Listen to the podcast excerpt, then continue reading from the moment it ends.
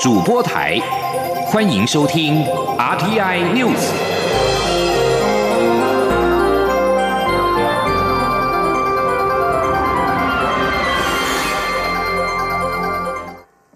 各位好，我是主播王玉伟，欢迎收听这节央广主播台提供给您的 RTN News。今天是二零二一年三月二十六号，新闻首先带您关注台美关系。美国在台协会 AIT 二十五号与驻美代表处签署海巡合作备忘录。外交部在今天下午将举办台美海巡合作了解备忘录宣布茶会，外交部长吴钊燮、美国在台协会 AIT 处长厉英杰、海洋委员会主委李仲威、海巡署长周梅武等人都将出席。这是拜登任内台美签署的第一份备忘录。AIT 表示，美国支持台湾对全球关切议题做出贡献，新的平台将促进台美沟通、合作与资讯分享。我驻美代表肖美琴在致辞时表示，台美双方海巡部门多年来在搜救及渔业执法等议题密切交流，期待双方成立海巡工作小组，能够缔造更强韧的伙伴关系，为维护自由开放的印太区域做出更多贡献。A I T 表示，这个新平台将使得 A I T 与驻美代表处能够透过美国海岸防卫队及台湾海巡署改善双边沟通，建立合作与资讯分享。备忘录也确立双方关系是以保存海上资源、降低非法未报告及不受规范渔业 I U U，以及参加海上联合搜救任务与海上环境因应活动等作为共同目标。战略学者苏芷云表示，台美签订海巡合作了解备忘录，意在反制中国实施海警法之后，增加海洋灰色地带冲突强度对外扩张的企图。美国总统拜登二十五号表示，美国并不寻求与中国对抗，但要求中国必须遵守国际规范、公平竞争。美国会继续在新疆、香港等议题发声，也会针对南海、台湾等议题向中国问责。在上任两个多月之后，拜登终于召开任内首场记者会。约一个小时的时间里，媒体主要聚焦在边界非法移民、国会议事规则以及投票权改革等内政议题。外交方面仅触及阿富汗撤军、北韩再度试射飞弹以及美中关系发展。谈到美中关系，拜登花了不少时间畅谈他与中国国家主席习近平的私交。拜登形容习近平骨子里没有民主，但是个聪明的人。习近平与俄罗斯总统普京一样，认为专制是未来的潮流，在日益复杂的世界里，民主无法发挥作用。对于与未来中国竞争，拜登指出必须增加对美国劳工与科学研究的投资。他希望能够将研究投资经费从现在仅占国内生产毛额 GDP 的百分之零点七拉高到百分之二，大量投资科学领域、医疗研究、人工智慧、量子生物科技等方面。另外，拜登提到，透过民主国家共同合作，明确表达，不论是南海或是台湾等议题，都会向中国问责，并要求中国遵守国际规范。美国重视自由人权，不会坐视中国持续迫害人权，也不会对新疆维吾尔族、香港所发生的事情晋升。而继续要关注的是，国际间的一股反中的浪潮。服装品牌 H&M 表示，拒用新疆棉之后，遭到中国扬言抵制。中国多个电商平台下架 H&M 的商品，而百度高德地图 App 在二十五号也已经搜寻不到 H&M 的门市，而和瑞典。跟 H&M 同属良好棉花发展协会 BCI 成员的 Nike、艾迪达等国际品牌也陆续遭到网友狙击，代言艺人纷纷宣布停止合作关系。对此，我陆委会副主委邱垂正二十五号指出，我方会参考国际社会的做法，必要时采取相关的必要措施。至于近来备受国际关注的新疆现况，邱垂正则是呼吁中共应尊重新疆的民主人权，保障少数民族的宗教自由与语言文化。前天记者王兆坤的采访报道。针对新疆的人权问题，陆委会副主委邱垂正表示，中共惯以反恐、反分裂为由，长期打压新疆人民的思想与信仰自由，监控、迫害维吾尔人等少数民族，已引发国际社会及人权组织的高度关注。邱垂正说：“我们也呼吁中共应该尊重新疆的民主人权，保障少数民族的宗教自由与语言文化。我方也会密切关注中国大陆的人权状况。”中国官媒透过广播与新媒体平台开播新节目，展开对台工作。宣传影片中出现台湾艺人，邱水正对此回应表示：“我方艺人参加录制中共对台统战宣传的影片，实有不妥。陆委会要呼吁国人，不应沦为中共对台统战的样板工具，也不应支持陆方对台进行统战宣传，而伤害中华民国的国家认同。”他说：“相关人士赴中国大陆从事相关的活动，应考量国家尊严、社会观感及法律规定。我们会持续了解个案具体的情形，如有违法情事，将依法查处。”邱水正强调，中共近年来积极透过网络新媒体平台推动其大外宣，以锐实力渗透世界各主要国家，其一贯的政治操作与图谋。举世皆知。中央广播电台记者王兆坤台北采访报道。而在缅甸，军方于二月一号发动政变之后，推翻了民选的翁山苏基政府，让这个具有战略地理位置的国家陷入血腥暴力混乱之中。此后，缅甸反中情绪逐渐高涨，示威群众指责中国怂恿军方发动政变夺权，并资助军方镇压示威民众。以缅甸的自由换取自己的战略利益。如果缅甸局势持续恶化，将对中国形成不利影响。请听以下的专题报道。一起听世界，欢迎来到一起听世界，请听一下中央广播电台的国际专题报道。缅甸抗议民众。本月中，曾在一条油气管道沿线示威，高喊炸掉中国油气管。曾被中国称赞为互利合作象征的中缅油气管道，如今成为缅甸民众怒火攻击的目标之一。他们认为，北京当局支持政变夺权的缅甸军政府，反中情绪高涨，已在缅甸商界和中国引发疑虑。不仅因为近年来中国在缅甸的投资暴增，也因为中国“一带一路”基础建设计划。已经在这个战略邻国挹注了数以十亿计美元的资金。在瓦城，示威群众高喊“中国企业滚出去”，社群媒体上还有更多威胁性的留言。中缅油气管道从印度洋贯穿缅甸至中国，而瓦城是中继站之一。中缅天然气管道从缅甸离岸天然气田运输天然气，在二零一三年开通。当年缅甸军方正展开民主改革。这条价值十五亿美元、长约七百七十公里的中缅原油管道，在二零一七年启用，把主要产自中东的原油输送到中国。当时缅甸执政者正是民选领导人翁山书记。这条输油管是中国国有企业中国石油天然气股份有限公司在云南昆明市炼油厂的唯一原油来源。缅甸政府一份关于二月二十四日会议的外泄文件。引爆了民众对油气管的怒火。文件中显示，中国官员要求缅甸军政府加强保护油气管道，并提供沿线地区少数族裔武装团体的相关情报。对于这份文件，缅甸官员未发表评论。中国外交部则回应，维护双方合作计划的安全是中国和缅甸的共同责任。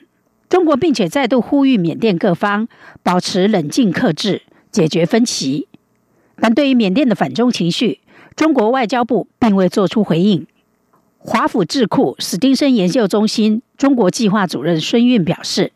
据敌意的舆论将对中国的计划构成长期威胁和损害。孙运特别提到密松大坝计划对北京造成的损害。这个计划因为遭到强烈抗议，而在二零一一年搁置。当地人士认为，大坝将对生态构成严重损害。力主计划死灰复燃。此外，中国对缅甸稀有木材、玉石和宝石的市场需求，也被认为是掠夺缅甸国内资源。孙玉说，这个事件使中国开始努力培养公众和政治领袖，舆论一直被视为中国对缅甸政策的优先事项。中国近年来所做的努力涵盖所有层面，从捐赠书包到赞助官员前往中国视察都有。但缅甸二零一八年的一项调查仍发现，对中国的投资存在明显偏见。在西方国家纷纷谴责政变的同时，中国未曾做出政变的陈述，这符合缅甸军方的希望。中国呼吁双方自治，招致反政变者的强烈谴责。在中国驻缅甸大使馆外，曾出现抗议标语，写着“中国无耻，停止支持窃国”。不管有多么稀奇古怪，但有关中国参与政变的指控，在社群媒体上不断涌现。有人说，他们看到长得像中国人或讲中文的士兵。此外，飞往中国的夜间航班增加，也引发了人们的疑虑。但国营航空公司声称，这些航班是在农历新年期间运送海鲜。一些未经证实的说法到处流传，指称飞机把中国的军人或技术人员带进缅甸，协助安装网络防火墙。这些说法遭缅甸军方驳斥，而中国大使馆也形容这是无稽之谈。反中情绪导致对中国企业的攻击，有些中企已经重新考虑投资计划。特别是在反政变示威以及罢工已经扼杀了缅甸的经济。一位自称认的中国商人说：“他们只能找中国人出气，尽管他并未遭到人身攻击，但已经考虑移出缅甸。”国际危机组织驻缅甸分析师霍塞表示：“中国并不在意缅甸上台的是哪一个政府，中国想要的是一个能够保护其投资计划和利益的缅甸政府。”霍塞表示。北京并不认为军政府会给缅甸社会带来稳定，越加强和军政府的关系，就越会把缅甸民众推向另一端，这对中国利益来说充满了危险。法新社的评论文章则指出，缅甸反中情绪有可能会在东南亚地区掀起波澜，东南亚国家对中国的影响力以及利用债务陷阱换取“一带一路”沿线计划得以通过的做法，将会产生疑虑。泰国国立朱拉隆功大学安全与国际研究中心主任蒂提南指出，任何具有群众基础、针对中国利益的反抗运动，都会产生示范效应，反中情绪可能会传到柬埔寨、越南和其他国家。缅甸政变发生后，中国一直试图在各方之间保持平衡，但事态发展显示，中国恐成缅甸政变的输家之一。以上专题由杨明娟编辑。播报，谢谢收听。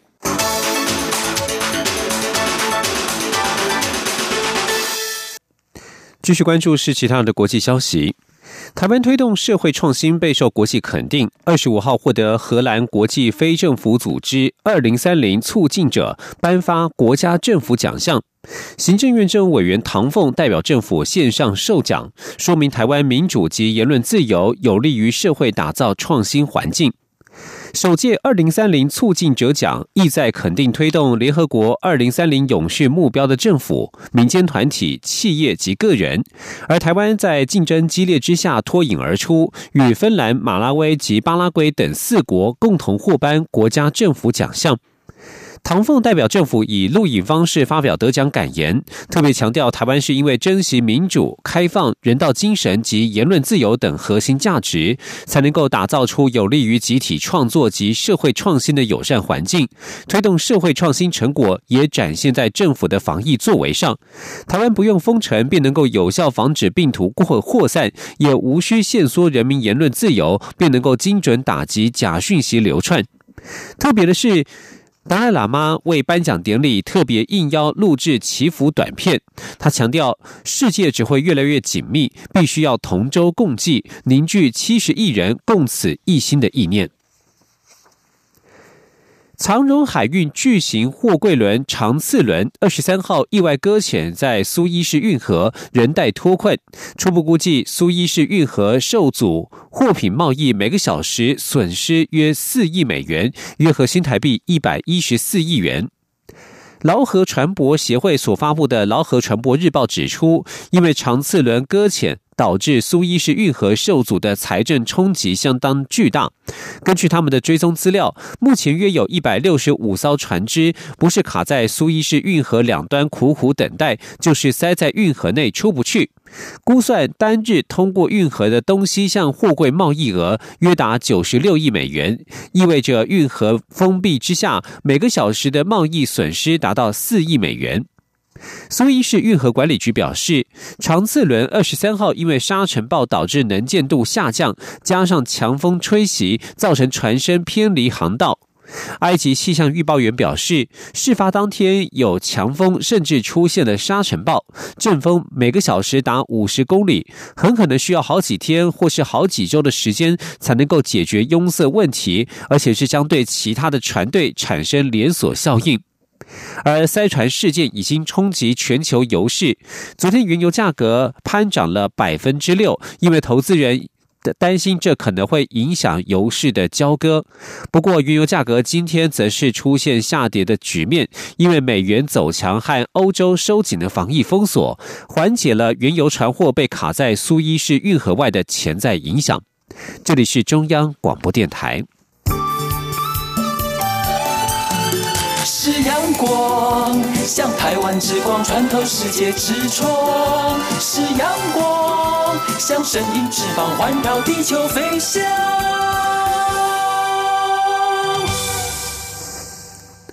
各位好，我是主播王玉伟，现在时间是上午的六点四十六分，欢迎继续收听新闻。国家运输安全调查委员会调查苏花公路游览车撞山壁事件，发现座椅与车身脱离是车体结构系统性的问题。运安会主委杨宏志二十五号指出，是靠窗座椅的安装施工不当，只使用了 U 型夹，少了两颗螺丝固定。车辆安全审验中心执行长周维果接受媒体访问时表示，目前法规对大客车座椅有安全测试要求，只要能够通过测试，无论用何种工法都可以。最重要的是，业者所有的车辆是否都依照送审测试车辆的规范打造。运安会指出，现行车辆安全检测基准仅测试乘客座椅本身的结构强度，以及单一椅背可否吸收缓冲车辆碰撞的能量。有关实际座椅与车身固定方式，则没有明确的规范。另外，大客车的乘客座椅改装之后，也缺乏标准检查程序及规定。运安会委员叶明山表示，目前公路相关法规都是采最低标准，和欧美相比已属落后，在车辆座椅改装上的罚则也不重，难达警示作用。继续关注国内施打疫苗的情况。A Z 疫苗开打至今迈入第四天，目前全国共有五千多人接种，接获九起不良反应事件通报，其中一例为其他严重不良事件，是一名四十多岁有食物与药物过敏史的女性护理师，在接种五分钟之后便出现发热、吸不到气、心悸、全身出疹的状况，医师判定属于严重过敏或急性全身性过敏反应。指挥中心呼吁民众，如果有过敏史，在接种疫苗之前，可进一步与医师详细讨论。吉林央广记者刘品希的采访报道。A Z 疫苗自二十二号开打，每天施打的人数缓步上升。二十二号共有一千五百八十人接种，二十三号有一千六百三十八人，二十四号则有一千九百五十一人。至今共有五千一百六十九人施打。不良事件累计通报有九件，其中一件为其他严重不良事件，其余八件则为非严重不良事件。指挥中心发言人庄仁祥二十五号下午在记者会中指出，该起其他严重不良事件个案是一名四十多岁的女性护理师，本身对鸡蛋、花生等食物，还有非类固醇的止痛消炎与抗生素等药物过敏。护理师有主动告知过敏史，经医师评估后，仍于二十四号上午接种疫苗，施打后五分钟便自觉发热、吸不到气、喉咙肿、心悸，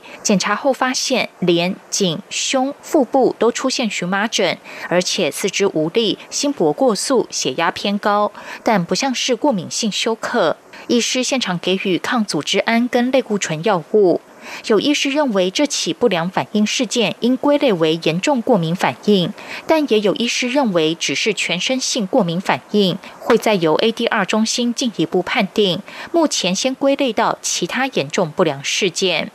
对于外界质疑台湾只接种五千剂就出现一例严重不良反应，是否比例太高？庄仁祥表示，这起案例比较像是偶发事件。他说：“那至于说这样的案例在接种五千剂的时候出现一例啊，是不是会不会太高哦？呃，如果观察韩国，它接种 A 粒疫苗哦，大概是万分之一点二五了哦。”也就是说，接种一万剂可能就会有出现一剂。那我目前大概接种五千多剂啊，当然这一万剂之内都有可能接种，而且这这个个案比较像是他因为有过敏的一个这样的一个状况哦，也看不出来呃他同批号的这个施打了其他人呢也没有类似这样情形，比较看起来比较像就是比较稀少的一个偶发事件啊。庄仁祥也特别呼吁，如果民众对食物药物过敏，接种疫苗前可以再跟医师讨论，接种后也要特别观察三十分钟内的反应。根据指挥中心提供的建议事项，如果接种第一剂出现严重过敏反应，就不建议再打第二剂。至于这名护理师之后是否能够再打其他厂牌的疫苗作为第二剂，庄仁祥说要看国外有没有相关的临床试验。就他所知，国外目前有人在做 B N T 疫苗跟 A Z 疫苗混打试验。央广记者刘聘熙在台北的采访报道：每年十月到隔年的四月是台湾中南部的野火好发季节。由于台湾今年逢干季，根据林务局的统计，第一季已经发生了二十五起国有林地火灾，高于近四年同期平均件数二十一件。农委会林务局今年特别将苗栗以南的东市、嘉义、南投以及屏东四林管处海拔一千两百公尺以下的国有林以及以上的人工林列为高风险区，针对高风险地区超前部署。前天记者陈林信宏的采访报道。农委会林务局二十五号首度公布过去八年来国有林地火灾统计，并公布高风险区域。根据过去发生林地火灾现场的迹象判断，有高达百分之九十八点一都是人为导致，只有百分之一点九是累积引发的林火。至于今年第一季发生的二十五起国有林地火灾，全都是人为造成，其中有八件是山老鼠蓄意纵火。另外也有公寮起火的案件，有一件则是因为民众山区内受伤，为了通报声狼烟，不慎引发大火，结果直升机安全将人救下来，却换成护管员和空勤总队上山灭火。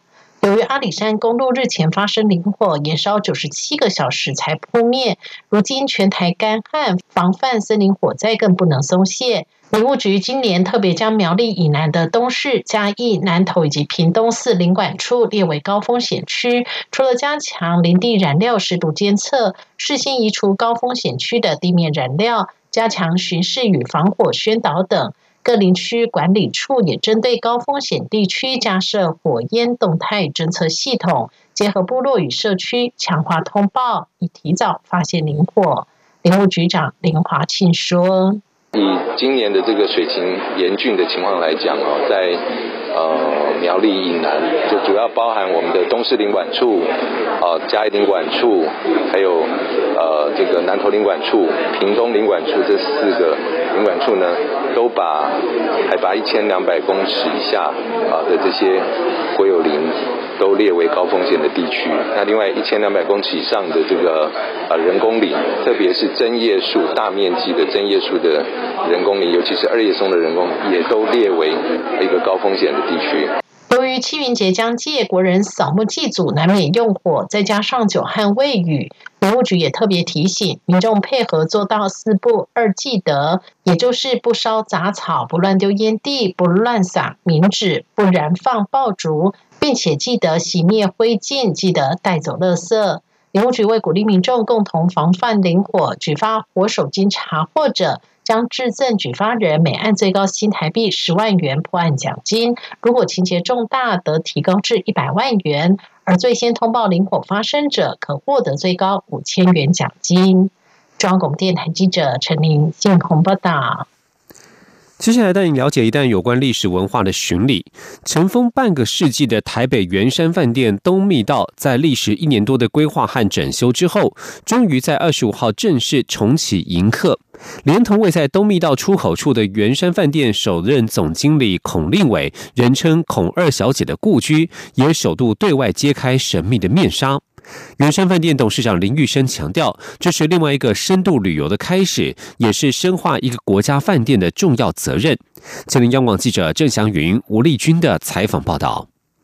圆山饭店是全球唯一拥有东西两侧密道的国际级饭店。面对二零一九年八月陆客团断吹，以及去年以来的 COVID-19 疫情，圆山董座林玉生决定率先开放西侧密道，结果吸引了二十几万人前来朝圣，也让圆山饭店首度转亏为盈。为此，圆山再度整建尘封半世纪的东密道。并于二十五号首度对外揭开神秘的面纱。林玉生说：“今天东侧密道的开放，代表一个更重要的意义，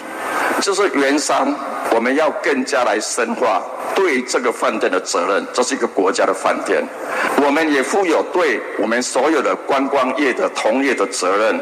今天我们的东密道是另外一个深度旅游的开始。”在林玉生带领下，蜿蜒曲折的东密道首度在媒体前曝光。沿途凹凸不平的墙面以及防爆灯，都是为了防爆裂、追兵以及直线前进的子弹而设。从密道出来，一面就是中央广播电台，左手边则是通往孔二小姐故居的秘境花园。林玉生也在此说明了东。密道的历史意义，他说：“这里为什么有它很重要的历史上的意义？因为当初设计这个密道，就是要让这些来访的国家元首跟贵宾。”他们在紧急状况的时候，可以迅速的逃离这个地方，所以在这里就是一个他们逃离必经的一个花园，这是它的历史意义。那经过这个花园，经过现在的北安路，就到基隆河畔，那里会准备水上飞机，然后就飞往脚板山。而隐身在秘境花园后方的孔二小姐故居，则变身成为小型的文物馆，里头不仅有当时的客厅陈设、壁炉。还展示了最早期的国宴餐具，书房里更呈现了孔二小姐独一无二的品味。林玉生说：“这个猎枪就是孔二留下来的，这是他穿的衣服大衣。那里有一瓶酒，也是孔二留下来的。这个账册在孔二的房间发现的，大概有五百多车。这个字都比蚂蚁还小，很厉害的。”都没有错别字，我翻了几十本都没有错别字。为了庆祝东密道重启迎客，圆山饭店还特别推出东密道国宴文化飨宴，以及文化探索轻旅行，还有东密道限量纪念品，更打造证婚庭园池畔婚礼，希望圆山独有的历史文化能够历久弥新。中央广播电台记者郑祥云、吴丽。军在原山的采访报道。现在最后要关心的是国际疫情。东京 COVID-19 确诊病例在二十四号新增四百二十例，在二十五号新增三百九十四例，疫情有复燃的倾向。专家忧心疫情会因为变种病毒株导致疫情急剧扩大，比第三波还要严重。日本首都圈一都三县，包括东京都、千叶县、埼玉县、神奈川县，二十二号凌晨零点才刚解除一月八号以来实施的紧急事态宣言。一都三县首长担心疫情复燃，二十四号共同宣布，到四月二十一号为防止疫情复燃期间，预请餐饮店、卡拉 OK 店的营业时间最晚到晚间九点。防疫专家表示，三月二十二号凌晨零点解除紧急事态宣言之后，主要的车站、闹区等人流增加，忧心的民民众对防疫的警觉性降低。日本国立国际医疗研究中心国际感染症中心主任大曲贵夫警告，第三波疫情是因为去年年底民众在过耶诞节、忘年会等之后，疫情扩大。目前似乎也有类似的情况，因为现在正值赏樱、欢送会与欢迎会、毕业旅行等时期。专家表示，如果按照往年来看，此时期人员流动增加，很担心疫情会因为变种病毒株等因素急剧扩大，比第三波还要严重。而东京都政府目前除了要求餐饮业等缩短营业时间，最晚必须在晚上九点打烊，此外并没有特别强力的防疫措施。